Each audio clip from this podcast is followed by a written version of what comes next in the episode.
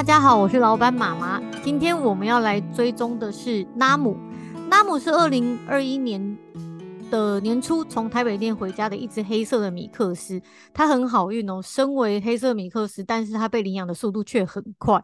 我记得抵达当天，它好像应该就被申请了吧，连名字都还没有取。不过一开始看到申请人的资料，其实我们是有一点点担心的，因为呢是一位单亲妈妈带着十岁左右的女儿，她是十岁吗？对，十岁，对，十岁左右的女儿一起来领养的。原本想说这样的组合不会让妈妈更辛苦吗？但后面的日子，妈妈跟女儿证明了他们是照顾得好纳木的。今天我们就要来跟纳木的妈妈聊聊这个孩子回家以后发生了什么事。嗨，妈妈，Hello，大家好，我是纳木妈妈。我想要问啊，你是什么样的原因会领养纳木呢？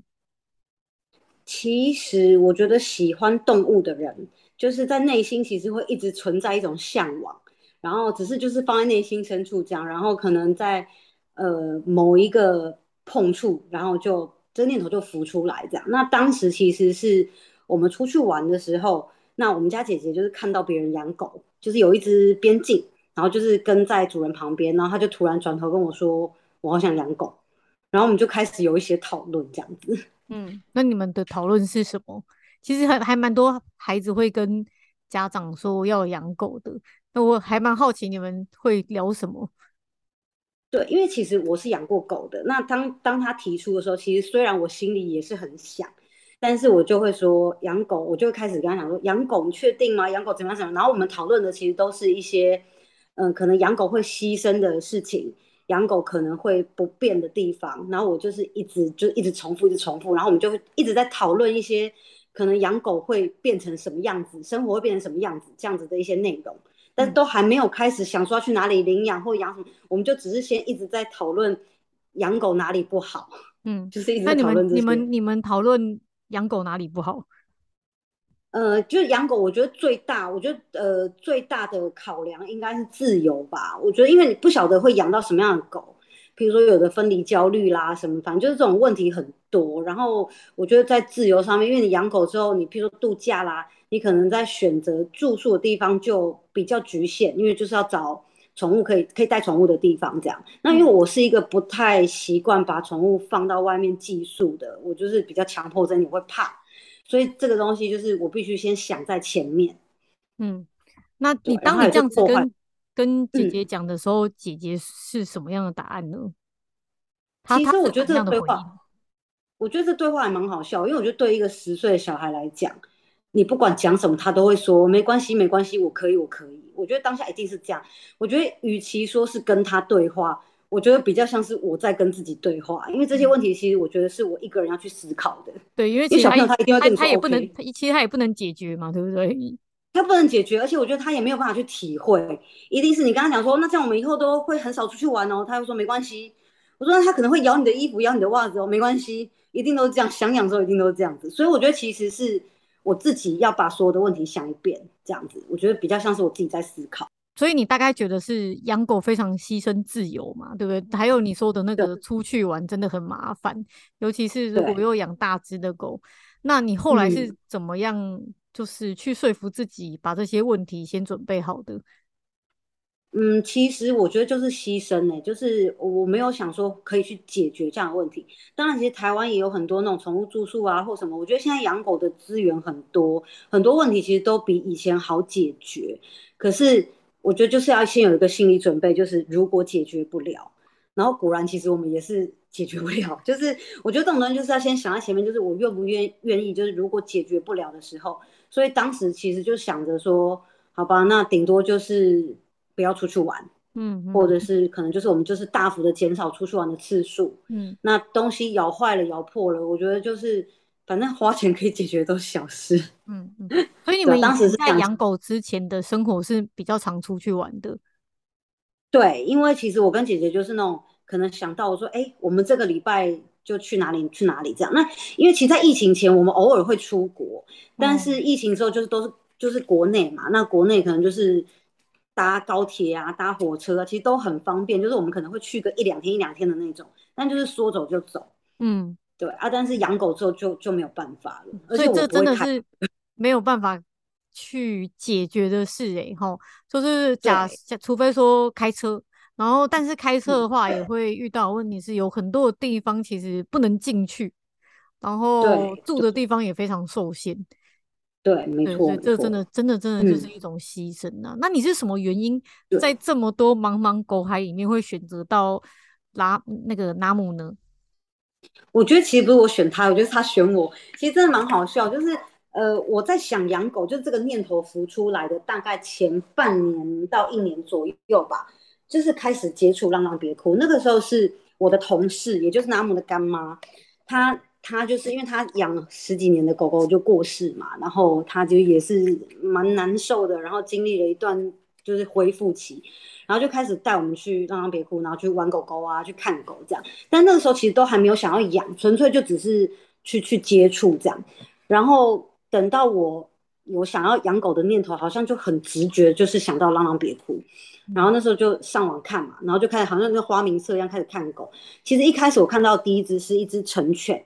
叫花花，嗯，然后它是有一点就是黑白花纹的，然后我觉得它很漂亮，然后我们就也约了，然后去店里看，可是去店里看才知道，原来他其实已经也有人申请，而且好像要回家了，所以那时候就我就回去，然后第二次我又看了，是看到木木，就是也是在等人家等很久，嗯，对对对对对，但是那一次很好笑，就是木木他一直吠我，一直狂吠，就我要摸他或要跟他玩，他就是一直吠我。然后我就跟店员讲说，哦，我我可能就不会申请他，因为他一直吠我。可我觉得很好笑的是，当时店员好像误会我的意思，他可能以为我是觉得我是嫌母母就是会叫很吵，嗯，所以他就很严肃的跟我说，呃，每一只狗在店里的情况跟在家里的情况不一定一样。你现在领养不会叫的狗，不代表它回家就不会叫，就啪啪啪讲很多。可是我其实。我也没有多做解释，因为我知道他其实他在提醒我，然后我就说哦，我知道这样。可是其实当时我只是觉得，就是母母没有喜欢我，就是我觉得有时候是一种缘分，他就没有想要跟我，所以我就也没有强迫。但是就在同一天，我就转过去摸另外一只那个小咖啡，他好像也是很快就回去。对，然后对，然后那个时候我也是跟他玩，然后觉得哎还不错，互动还不错。就另外一个店员就跟我说，哎，可是他就是也也要回家了这样。嗯。然后当下，因为我是要找母狗，就是我我其实就是想要养养母的，嗯，然后当时店里面就没有了，嗯，就就没有别只了，对、嗯，所以我就想说，好吧，那就是可能就算了这样，对。然后是当天晚上，就是浪浪别哭的 IG 的账号私讯我，其实我也不知道到底是查妈还是陪你，后来好像我好像是我，哦，是你吗？就是对，对，反正就就是有跟我说，就是隔天会到一只就新生这样，然后就传了一张就有点糊的，可能在阿妈那边艾妈那边的。的的照片，然后我就想说，好，那既然有，我们就看。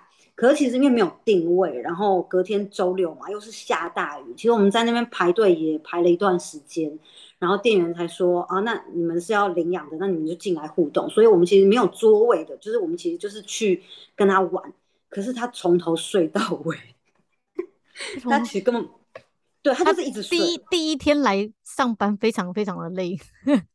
对，可能是这样吧，因为他其实就是等于他才刚到几个小时而已，然后他就是一直睡，可是我还是就是递了申请书这样子。嗯嗯，我记得超级真的超级幸运的。那 那其实当时就是我们会觉得，其实养狗就真的很花时间呐。那当然，嗯，当时你的姐姐其实比现在还小，然后就会觉得说，你你是一个人在养，在照顾。照顾妹妹，而且你也要上班，就会觉得说你这样子不会太累嘛？嗯、然后你你你你自己怎么去调试这个过程？因为其实养狗就很像多了一个小孩一样啊！你知道，也是如果又要用心照顾，要重视它的福利的话，其实也是很花时间的。嗯嗯嗯。当初你是怎么想这件事情，然后怎么调整的？你又多了一个小孩，嗯、然后你要一个人照顾，一打二嘞。其实，其实我们家不止一打二，我们家还有一只猫跟一只兔子。哦，嗯，对，我们家其实全部都要你照顾哎。其实可以这么说，但是我觉得应该这样说，就是呃，我觉得辛苦是一定是辛苦，可是我觉得辛苦跟痛苦不一样，就是辛苦，但是是累嘛。但我觉得时间可以调配。我的确因为养了纳木之后，就是有改变我原本的生活。譬如说，可能我本来会花很多时间。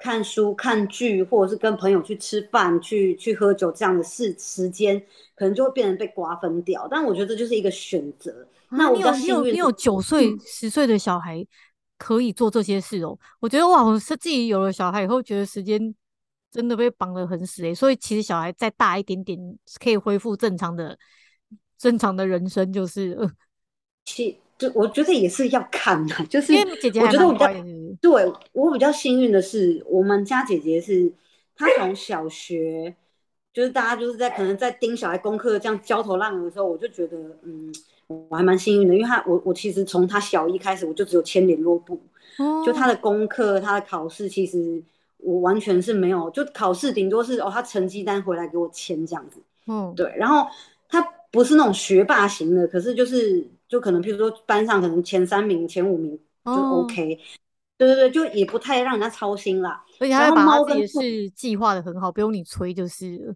对对对对对，然后我觉得光这一块，我就我就自己就多出很多时间跟心力。哦、然后猫跟兔子，其实兔子是他养的，也就是他其实他以前就是在四年四五年前的生日礼物。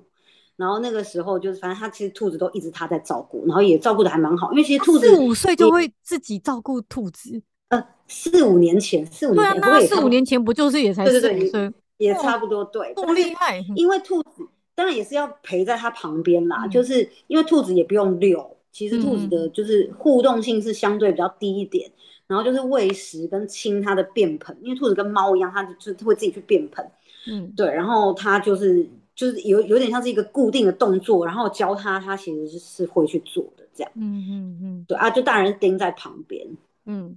那你有？啊、那他曾经有就是养养兔子啊，或者是养狗，他就是偷懒，或者是没有想好好照顾的时候吗？一定会啊。那这时候你会怎么跟他说？就是。当然，我觉得做就是有时候是可能盯着他去做，那或者是假如他真的没不做的时候，大人要做。但是就是也常常会因为这个，我就会说，哎、欸，你的兔子大便就清一清，就是也是会一直念这些东西。但是我们家姐姐是，你念她其实就就是一个提醒，她就会去做。所以其实对我们家来讲还好，就是这种事情，我觉得不至于造成太大的困扰。啊，假设今天他已经睡了或什么，那就那就我来弄。嗯，就我觉得在这一方面，我们默契是还蛮好的啦。嗯嗯，就是你跟他讲了，提醒他，他基本上都还是可以动起来，就对了。对，他会去做，对啊。所以我觉得是因为这样，所以就是我才有办法这样一直养。我那时候养南姆的时候，我同学看到，我同学后来也领养了台北店的那个小丽。对，我同学看到就说：“哦，你可以养狗，可见你女儿有多乖。”嗯，真的。他他后来也养的，我记得小丽她上次有带来台中店，嗯、我看小丽跟他们、嗯、跟他们家的关系也还不错啊。虽然是两个年纪更小的男生，啊、其实我们一开始也好担心哦、喔，因为其实他们家那两个小男生就是超皮，对，很皮嘛，然后又很小，然后他们又领养一只那个时候我们觉得也很皮的幼犬。啊！可是你知道，我觉得是因为他儿子太皮了，所以之后他都一直觉得小丽是很乖的。哦哦，跟他儿子就是小孩太乖了。哦，对，就比较起来，他觉得狗比他儿子乖多了，这样。哦，那当然啦。但是只是那时候也是有点担心，就是因为状况有点像，就是说哇，他是他们等于是二打二打三，而且两个两个小男生呢，我觉得就是等于四个女生了吧，就是。就应该有这么恐怖吧？诶、欸，结果他们其实也还不错，而且那时候他们就说啊，跟你们是朋友，其实我们就有比较放心的，因为知道 知道你们你也是会去可能教学乡长啊，然后对他们有一些安抚作用，对，啊。有一开始其实也是想劝退他这样，我、哦、你一开始我想劝退他，是不是？对，我就是其实也是把最糟的状况跟他说，因为他其实没有养过狗，是他先生养过狗。嗯嗯，可是我觉得他们家的情况是，他先生其实照顾小孩或照顾狗的情况是很好的，就是也有点像是老板爸爸这样子，就是小孩的事情他都顾得，就就会弄得好好的这样。嗯嗯。所以他们家其实也是蛮平衡的一个状态。嗯嗯嗯，就是那个爸妈都有在一起照顾狗跟小孩的状态。对对对。对家压力没这么大。嗯嗯嗯嗯。那你有没有在这个？之间呐、啊，你有没有跟姐姐因为养狗或养猫发发生过什么摩擦，或者是印象比较深刻的事情？嗯，是我跟姐姐之间的摩擦吗？对啊，对啊。嗯，还好哎、欸。或者是你跟拉姆之间的有摩擦吗？也不会耶、欸。我觉得我们顶多就是我们会吵的东西，顶多就是该整理的没整理，就是就是这些琐碎的事情，就会说啊，你去猫砂，我叫你猫砂清起来，你去清了没啊？什么就类似这样。对，其他事情倒还好。那你实际领养拉姆以后，你有没有觉得有什么很辛苦跟很累，是跟你想象的不太一样的？因为你你我记得你领养它的时候也才三个多月大而已吧，对不对？对对，嗯，那我发现其实真其实真的是蛮震撼的，因为以前养过狗，而且我其实以前是在宠物杂志。做编辑，当时我们办公室的狗都比人还多的一个状态，嗯、就是我觉得我过去的人生其实一直有在接触狗，不管是不是我自己养的，嗯，但是比较少接触米克斯，倒是真的。你以前自己是养什么狗啊？我自己是养腊肠，然后黄金，嗯、就是我我婆婆家的，对，嗯、就是腊肠黄金这样，然后。公司也有什么伯恩山啊，甚至于我们以前我们创办人还有一只那个爱尔兰猎狼犬，嗯，但是他这些狗都是救援或者是捡到，他其他们其实也不是花钱买狗这样，嗯嗯嗯、对，然后反正就是我自自认为对狗其实是算是掌握度是高的，我是这样认为，结果拿姆回来就是哇，就一开始就咬东西，可是咬东西这种东西上，我其实之前也有听过人家讲说米克斯就是有一些状况。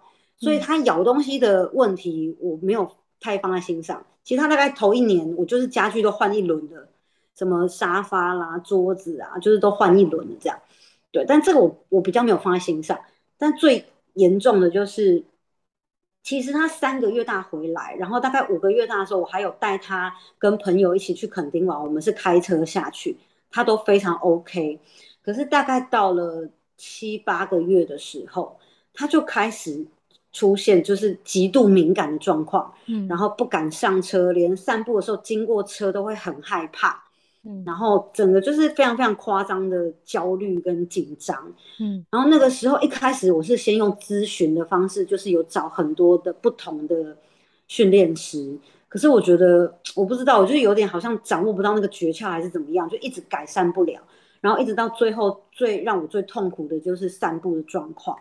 因为他太焦虑，他在外面几乎是那种，我已经上两条牵绳了，可是他就是那种一点点声响就会用乱窜的方式。然后我又住永和，其实人车是还蛮多的，嗯，所以当时就很痛苦，而且我就觉得，可是又不能不去啊，我会觉得如果不带他散步会更严重，嗯，所以就每天就是要散步都觉得很痛苦，然后有时候散步散到胃痛这样，嗯，对，就是他整个畏畏缩缩，到处乱窜。然后人多又车多，哦，真的对，他就很紧张，很紧张这样子。然后对人、对车、对狗都很紧张。嗯，那后来这个问题，你有发现原因或怎么解决的方法了吗？嗯，我记得那时候我就是用一个 app 嘛，然后就是有咨询，然后刚好是呃，就是帮我咨询的是一个那个训练师，就是那个 Dingo 训练师小鲁妈。嘿，然后那时候他就有推荐我上课。然后头先，因为那时候刚好遇到疫情嘛，所以是上线上的课，嗯、然后就有提到说米克斯很像小人类。其实我非常非常有感呢，因为我真的觉得我自己也养过小孩，然后也养过狗，我真的觉得米克斯比较偏小孩，比较像小孩。嗯，对，所以后来疫情稍微比较趋缓了，人都放出来之后，我就去上课。对，那一开始其实是因为南木完全出不了门，所以那时候一开始是到府。然后道府上了两三堂之后，老师是建议，就是他好像情况也比较好一点，就带去教室。然后我们后来就是去教室上课，这样有上了一段时间。哈，嗯，那上了课以后呢？你觉得就是有什么样的改善吗？嗯，我觉得上课其实是蛮帮助我们去了解狗在想什么。嗯，就是他还是怕，其实他到现在都还是很紧张。但是我会比较掌握到怎样可以让他放松，然后以及他紧张的时候我要怎么办，嗯，就是我比较可以掌握这一点。所以其实，即便他现在还是就是是这种个性这种状态，但是我们就是比较可以让他可以，比如说惊吓完可以很短的时间内就马上就是马上沉静下来，这样子不要一直处在那种很高压的状态。嗯，我觉得其实改善很多。然后他原本是完全不敢上车，是连要去抱他。他都会要攻击的那种反抗。可是他现在已经可以认他干妈的车，所以他可以上干妈的车。所以我们有时候就是要出去玩，就是变成就是干妈开车带我们出去玩这样子。嗯，那老师有跟你分析大概为什么他会在那一个时间突然变成这样子吗？你们有去找找到什么原因吗？嗯、呃，老师是说，因为那一段时间他比较是属于所谓的恐惧期，嗯，然后他在那段时间经历了结扎，然后因为他不让人家剪指甲，他甚至于那时候是连就是要进浴室洗澡都不行。可是明明他是在那里上厕所的，因为他其实是全室内上厕所，他是上尿布垫的，嗯，然后但是只要他知道他有感觉到我们是要帮他洗澡，他就死都不进去。然后那时候就是指甲实在太长了，然后我就。带他去剪指甲，然后因为他不给人家剪嘛，然后我就想说，我就很天真的想说，那不然我带去兽医打一点针进去把它剪短一点。可是没有想到镇静其实他也不是麻醉，所以他其实这整个肾上腺素激发吧，他就是还是死命的挣扎。嗯、我觉得超可怜，我其实很后悔那一次做这样的事情，然后就剪那么一次吧，然后就剪指甲，然后结扎都集中在那一段时间，然后还有他在路上被一个卸货的工人就是有一点。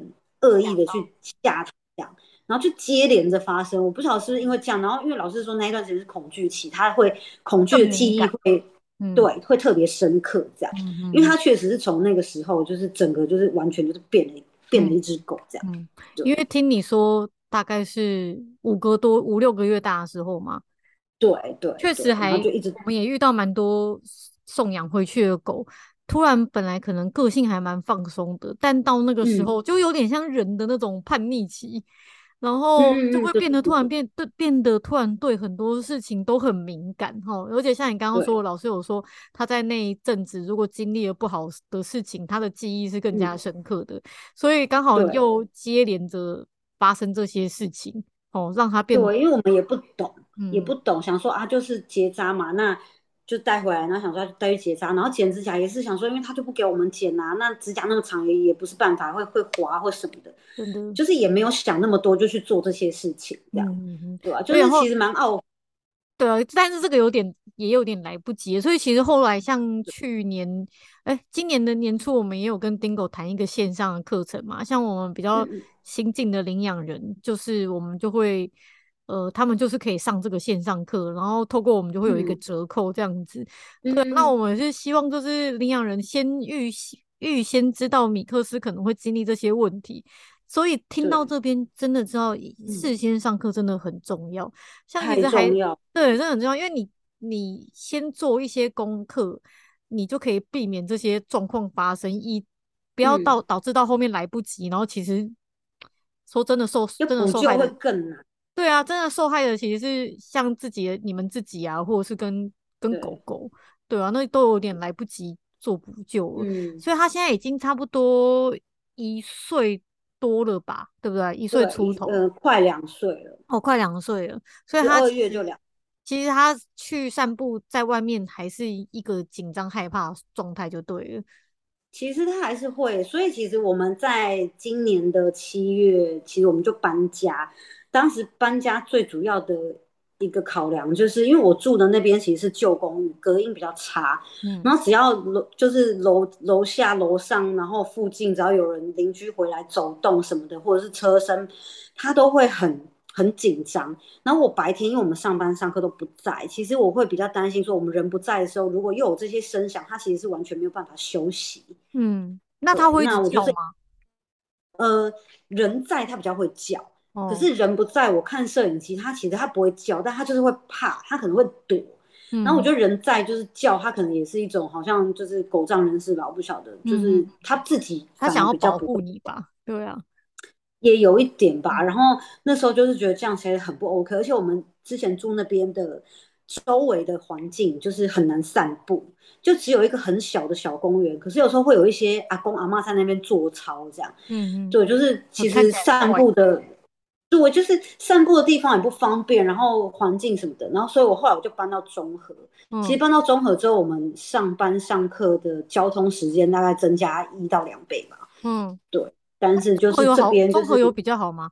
就是它的人也是很多、啊。对，但是差很多，因为我住永和是住在那个就是中心街韩国街那边哦，对，那这边的人很多，又有医院又有学校。嗯、那我现在搬到这个地方是，它是就是大楼，然后隔音很好，嗯、然后周边就是公园，就那种小公园两三个吧，就是还蛮好散步。然后它又有一个顶楼，就是没有人，嗯，你就其那它其实是以前要做空中花园，然后反正后来现在是空的。那有时候我就会带他上去，上去走一走，跑一跑，这样，嗯，就是整个环境是比以前好很多，嗯，所以他没没有办法改变它的状态，其实就是做环境的管理嘛，搬家，然后这个环境就比较适合他，他的生活品质跟你们的生活品质就比较有提升了，对对，就会变成是这样，就是有时候真的，有时候我觉得有养狗真的是遇到有一些问题，真的是环境的问题，就是你再怎么想。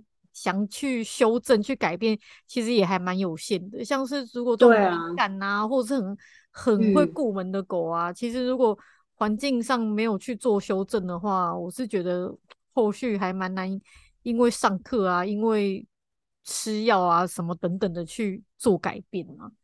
对啊，其实其实我觉得。本来就是要后后面要再来改善，真的是比较难。尤其是你说像环境管理这种事情，就是我们还可以搬家，可能有的人也不方便搬家，可能可能跟长辈住一起什么的，就不能搬家。所以我才会觉得，如果尤其是幼犬，真的就是要从小就是可以在养之前，就是先做好功课。其实成犬也是一样，因为毕竟成犬领养回来也是在一个新的环境，就我觉得是一开始就要想尽办法，先让它可以。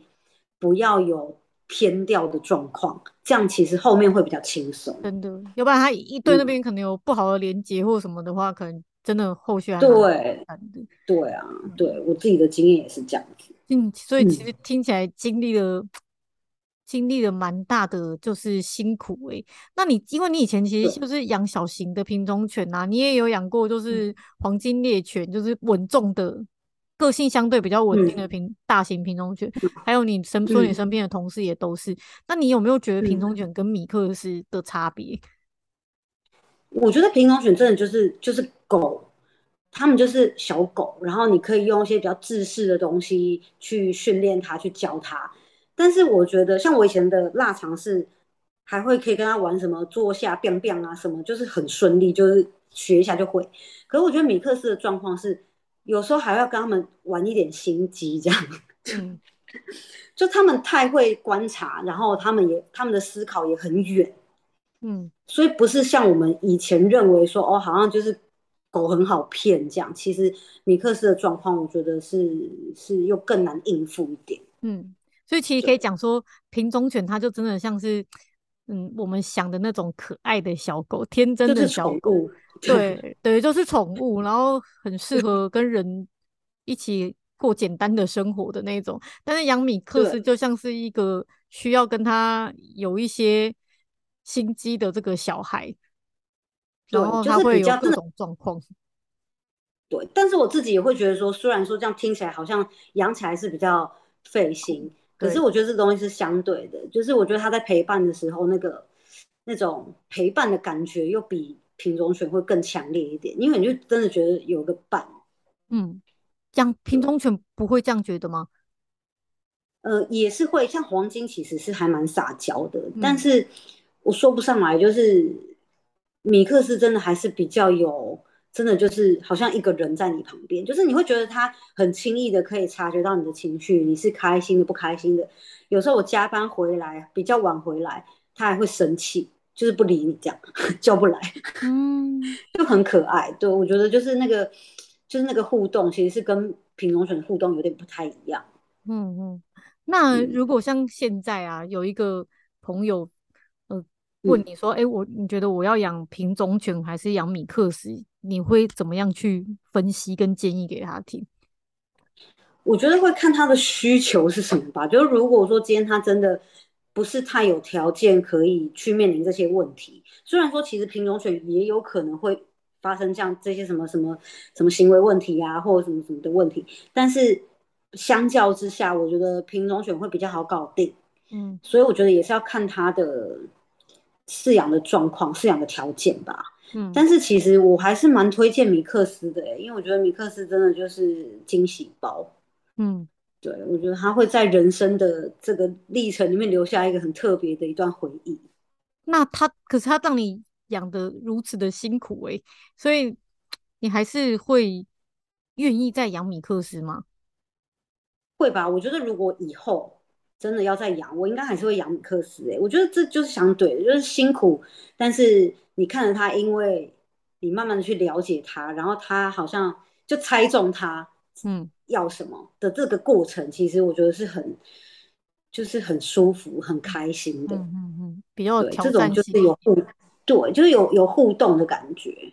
嗯，我知道，其实你女儿也是。非常的关注流浪动物这个议题，而且她很喜欢画画。嗯、我记得，我记得过年的时候，他还画了一张超级可爱的画，就是画那个我们浪浪的尾牙，对尾牙，然后好多狗，然后一起坐在那个一张一张的圆桌上，然后浪浪 family 办一个 办一个聚会，就是他就这样子的样子画出来，超可爱的。就是你女儿怎么会就是这么喜欢，呃，这么关注这个议题，怎么那么关心呢、啊？你怎么教？我觉得是，应该是说他其实本身喜欢动物嘛，嗯、然后我们领养了，就是我就会有种归属感啦，因为他觉得说南木就是就是浪浪别哭的狗狗嘛，然后就也真的是有娘家的感觉，就喜欢，然后加上就是因为其实浪浪别哭跟其他的这种中途单位不太一样，是有很多的平台，譬如 YouTube 啦，或者是 IG，其实可以去 follow，所以对他们来讲，很像是一个。嗯可以去追踪嘛？可以去知道说哦，谁啊？台北店的谁谁谁回家啦？谁谁谁怎么样？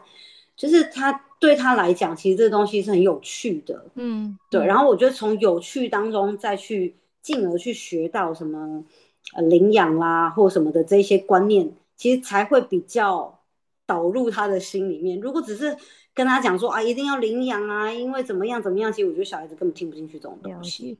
所以是因为他。加入了浪浪 family 以后，然后他有 follow 我们的就是各大社群跟影片，然后他每天都有投入感情在看我们的东西。对 哦，好，对，所以他就是也有也有被这些被我们每天在传递的这些故事跟观念去影响到他的观念就对了。其实我觉得一定会影响，而且我觉得小孩子更好影响，因为他们其实就是白纸。对，所以其实像我们家姐姐。我不用特别去跟他讲说啊，不要买狗啊，因为什么繁殖怎么样？其实我从来没有跟他讲这些。但是对他来讲，可能我的环境、我们的环境，还有他他关注的东西，他自然而然就觉得养狗狗就是就是领养啊。他根本没有想到狗会有买这个管道，他根本不会去想到这些。嗯，那他会跟他的同才分享这些事情吗？会啊会啊，他就很兴奋啊，然后他就常常跟同学讲说，我们的狗是浪浪别哭领养的啊，然后什么，就是也是会啊，也是会聊，只是家里如果没有养狗的同学，可能就比较没有共鸣啦。嗯、可是如果有有家里有动物的小孩，他们其实小孩都会喜欢，然后都会讨论。嗯嗯嗯嗯，我觉得他很特别，就是很让我感觉他年纪还很小，然后就很关注在这些事情上面。然后还会常常画画电影的狗狗啊什么的，觉得很特别，就是这么小就会关注，他就很喜欢，就是不是很娱，我是觉得是不是非常娱乐性的东西啊？像我们这个年纪，不是应该都喜欢看那个看那个就是偶像啊，然后或者是什么，例如说皇室兄弟的 YouTube 之类的啊。哎，但是他他但是他是关注一个我们这个稍微有点严肃的议题，所以觉得哎，可是其实不会耶，他会觉得说其实很有趣，譬如说像呃。我们会，譬如说，呃，浪浪的 IG 啊，会写文嘛，然后就会介绍狗狗，然后有时候命名啊，就是会有一些这种东西，其实是有互动的，而不是说很沉重的要去宣导一些什么观念。嗯，其实我觉得小孩子是喜欢看的，或是往，尤其是那种看到幼犬，然后拍的很漂亮，然后这只也太可爱了吧，什么什么，然后他们就会很兴奋这样。然后有偶尔也会动一些想要再养一只的念头，这样，都被我挡掉因为我们不行。不要啦，不要啦，真的听起来好辛苦哦。因为等等它再更大了，然后能帮忙遛狗干嘛的，你再再可以再。对，因为现在遛狗它没办法遛、啊、狗，因为它拉不动吧？他拉不动，对啊。对啊，而且拉姆状况还很敏感，他一定是没办法的。那最后我想要，最后我想要请你跟大家分享一下，嗯、如果就是很多父母嘛，他会觉得。养小动物可以培养的孩子责，可以培养孩子的责任感。那你自己的想法是什么？嗯、因为其实像我就不太我们就不太喜欢看到人家申请书上面写想要养这只动物的原因是因为小孩喜欢，所以我会我会我自己看到这几个字，嗯、我不知道是我太敏感还是怎样，但我会觉得很恐怖，因为小孩喜欢，所以你给他养，那如果他不喜欢，那怎么办？那像你身为妈妈，你是怎么看这件事情？我其实没有很赞成说养狗啊，是就小孩喜欢这个，我觉得又更夸张。就是小孩子喜欢的东西，真的可能就是明天就变不一样了。对。那如果是责任感，因为有些家长会说养动物可以就是训练培养他们的责任感，其实我是蛮反对这个说法，因为我觉得其实小孩本来，尤其是年纪比较小的小孩，他们都在学的阶段，没有人天生有责任感这个东西，就是可能要。身教啦、家教啦，慢慢去培养。可是用一只活生生的动物来让小孩去训练他的的责任心，我觉得这件事情有点不公平了。因为孩子做的一定不会好，那这就是牺牲掉动物的生活品质。我觉得这件事本身是不 OK 的，所以。我觉得应该是说，呃，在养狗的这个基础上，我不会想要去训练小孩的责任感。但是当然，这个过程当中可以加减，比如说我可能我就会叫他去打扫啊，叫他去清清猫砂，叫他去去去梳狗毛，这件事情是可以做的。但这不不应该是养狗的动机。但如果说带给孩子什么教育吧，我觉得比较是让他们去去学到所谓的家人的羁绊吧。我觉得这件事情是。需要去体会的，因为可能在正常的家庭生活，小孩子尤其是越小小孩子，大家都宠着嘛，哥哥姐姐宠，爸爸妈妈、阿公阿妈宠着，他们可能不需要去牺牲什么，对。可是，一旦你养了动物，其实他们就必须去感受到，譬如像我们家姐姐，就是可能她今天想出去，但是哪母不出门，我们就不能出门了。她今天状况不好，我们就不能出门。她想出去玩，其实她前不久也有跟我讲过，我好想去度假。可是，如果我们订不到宠物可以住的民宿，我们就不能去度假，这就是一种牺牲。可是，我觉得这是必然的，就是不管你是养狗，或是可能对你自己的兄弟姐妹，我觉得这东西可能是可以透过动物让他们去体会的。但是，照顾动物的责任，我觉得必须是在成年人身上，这个东西是是不会改变的。我是这样觉得啦。嗯嗯，这个想法真的很好，就是。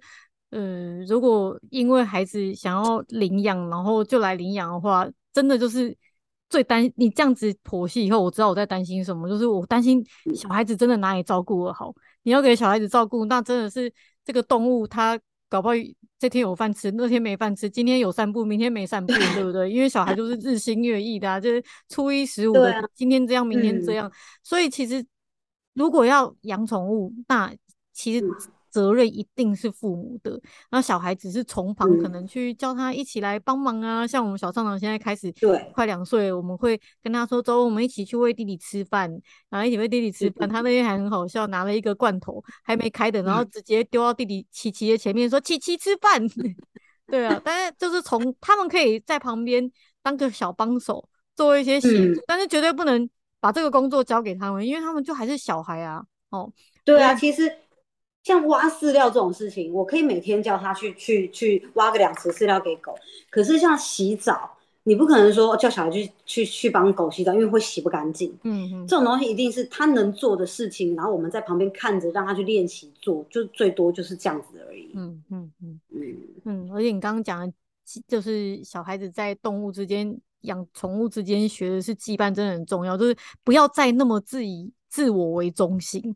哦，对啊，因为我那天看，我那天看一本看在看一些小孩的书，他就我是看的时候我才知道，哦，原来小孩天生都很自私，他们天生就是以自我为中心，嗯、就是要从慢慢的在后天，然后大人去引导学习，然后他才会慢慢社会化，嗯、跟人是可以互相的合作。然后跟人和谐相处，我觉得宠物也是这样的哈，就是像你刚刚讲的，它就是在学会对它奉献、对它付出，然后不是我说要怎么样就怎么样，因为你要对它负上责任，然后也要照顾它，跟要迁就它，一起和谐生活的意义。